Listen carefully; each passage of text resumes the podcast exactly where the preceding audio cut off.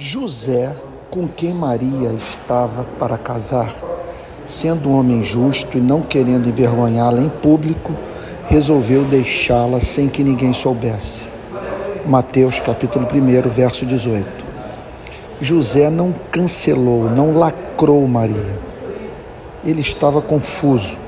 Sua noiva parecera grávida sem que tivessem mantido intercurso sexual, atribuindo sua gravidez ao Espírito Santo. Contudo, José preservou a imagem de Maria. Recusou espalhar pela cidade qualquer informação que pudesse infamá-la.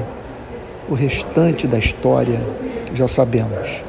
Sua atitude fez com que ele preservasse sua relação com a mulher que amava e obtivesse o privilégio de ser o pai de Jesus. José era homem justo. O que nos cabe fazer quando alguém tiver manifestado comportamento que se nos afigura como contraditório ou até mesmo tenha se comportado de modo infeliz? Primeiro, pensar nos fatos referentes à nossa vida que, se fossem tornados públicos, arruinariam a nossa reputação. Segundo, saber que não fomos constituídos por Deus juízes dos nossos irmãos. Terceiro, lembrar das sérias advertências de Cristo quanto ao ato de quebrar a autoestima do próximo. Quarto, trazer à memória as vezes em que suplicamos a Deus o seu perdão. Quinto, considerar o quanto é cruel julgar a totalidade da vida de um ser humano com base no seu pior momento.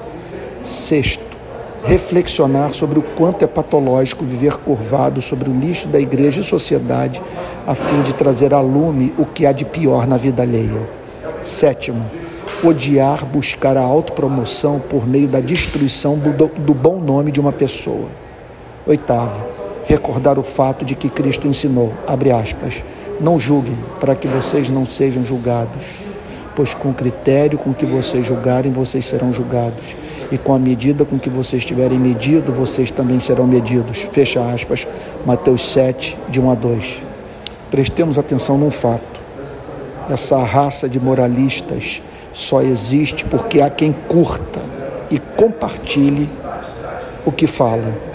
Não seja cúmplice de tamanha maldade.